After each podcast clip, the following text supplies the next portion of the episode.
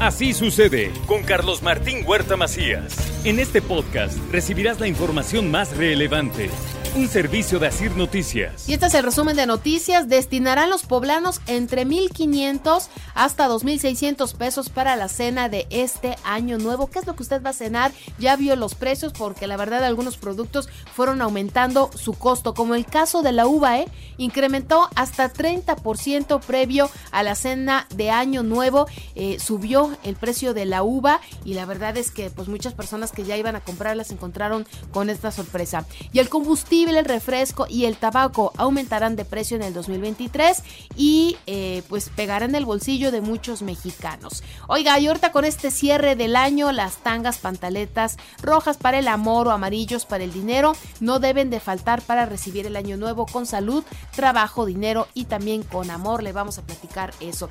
Y le doy a conocer que inicia a partir de este lunes la verificación obligatoria para vehículos particulares.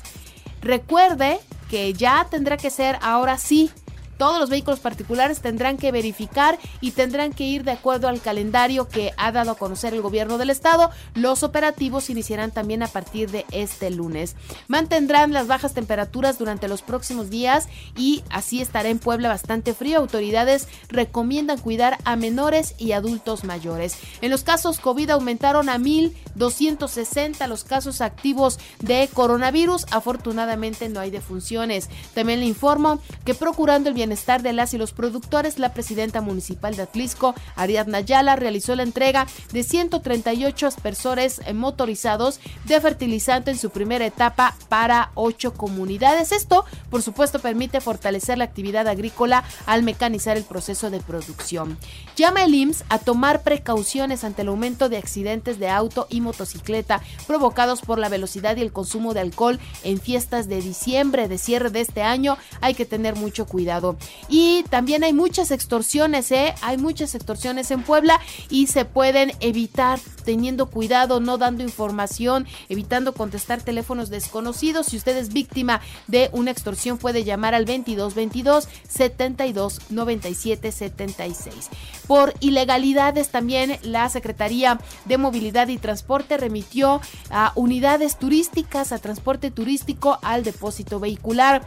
Entrega la Canirac a 624 servidores públicos como parte del programa Cocinando con Valores. También le informo que en México solo el 6% de las materias primas que ocupan las empresas son de plástico reciclado, así lo dice Eduardo López, presidente del sector de plásticos al interior de Canacintra.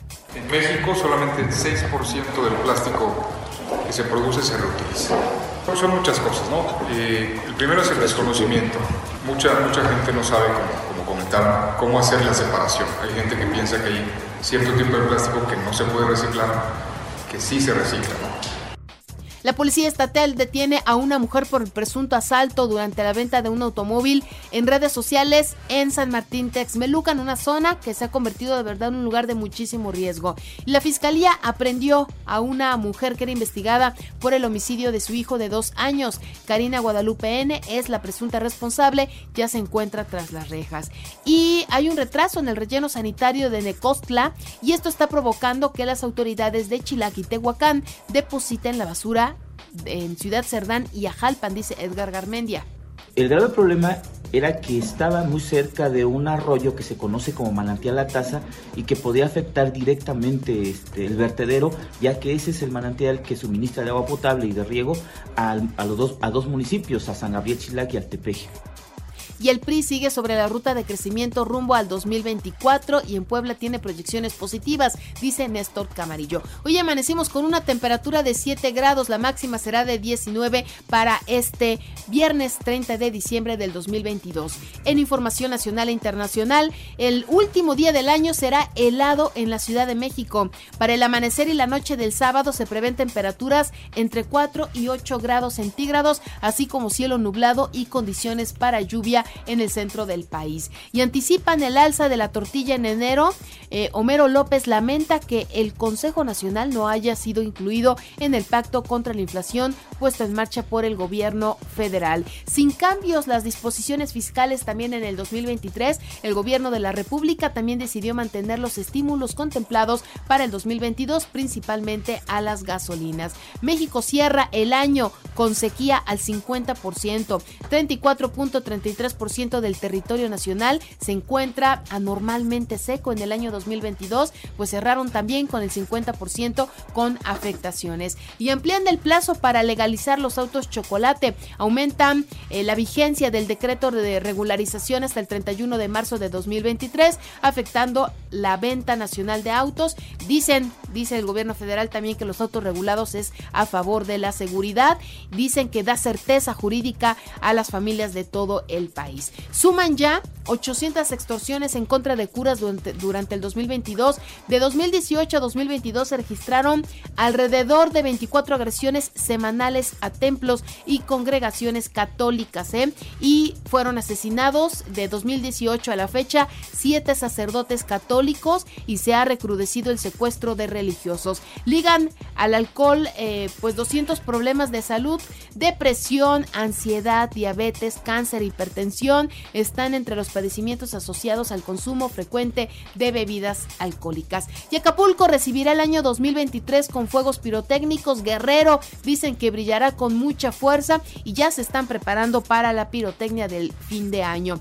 Y en información de los deportes le comento que víctima de cáncer, Pelé falleció a los 82 años de edad en un hospital de Sao Paulo. Edson Arantes do Nascimento logró tres títulos de Copa del Mundo junto a Brasil. El Puebla se prepara para medirse a los Coyotes de Tlaxcala en su último partido de preparación que se disputará este sábado en el Estadio Cuauhtémoc. Chivas recibirá al Cruz Azul a las 20 horas en la final de la Copa por México. El Atlético de Madrid venció 2-0 al Elche de la jornada 15 en la Liga Española. Este viernes el Real Madrid visitará al Valladolid a las 14.30 horas y Getafe a Mallorca a las 10 horas. Los Vaqueros de Dallas superaron 27-13 a los Titanes de Tennessee en el arranque de la semana 17 de la NFL y los Celtics de Boston derrotaron 116-110 a los Clippers de Los Ángeles en la actividad de la NBA, mientras que Maverick de Dallas 129-114 eh, Rockets de Houston. Y recuerde que así sucede está en Radio y ahora puedes escuchar a toda hora y en cualquier dispositivo móvil o computadora nuestro podcast con el resumen de noticias, colaboraciones y entrevistas. Es muy fácil, entra a la aplicación de Radio seleccionas el apartado de podcasts, eliges noticias y ahí encontrarás la portada de Así sucede con nuestros episodios diarios. Si aún no tienes Radio, ¿qué esperas? Descarga y regístrate en iHeartRadio.mx o desde tu celular en Play Store o App Store. Es completamente gratis. Así sucede con Carlos Martín Huerta Macías. La información más relevante ahora en podcast. Sigue disfrutando de iHeartRadio.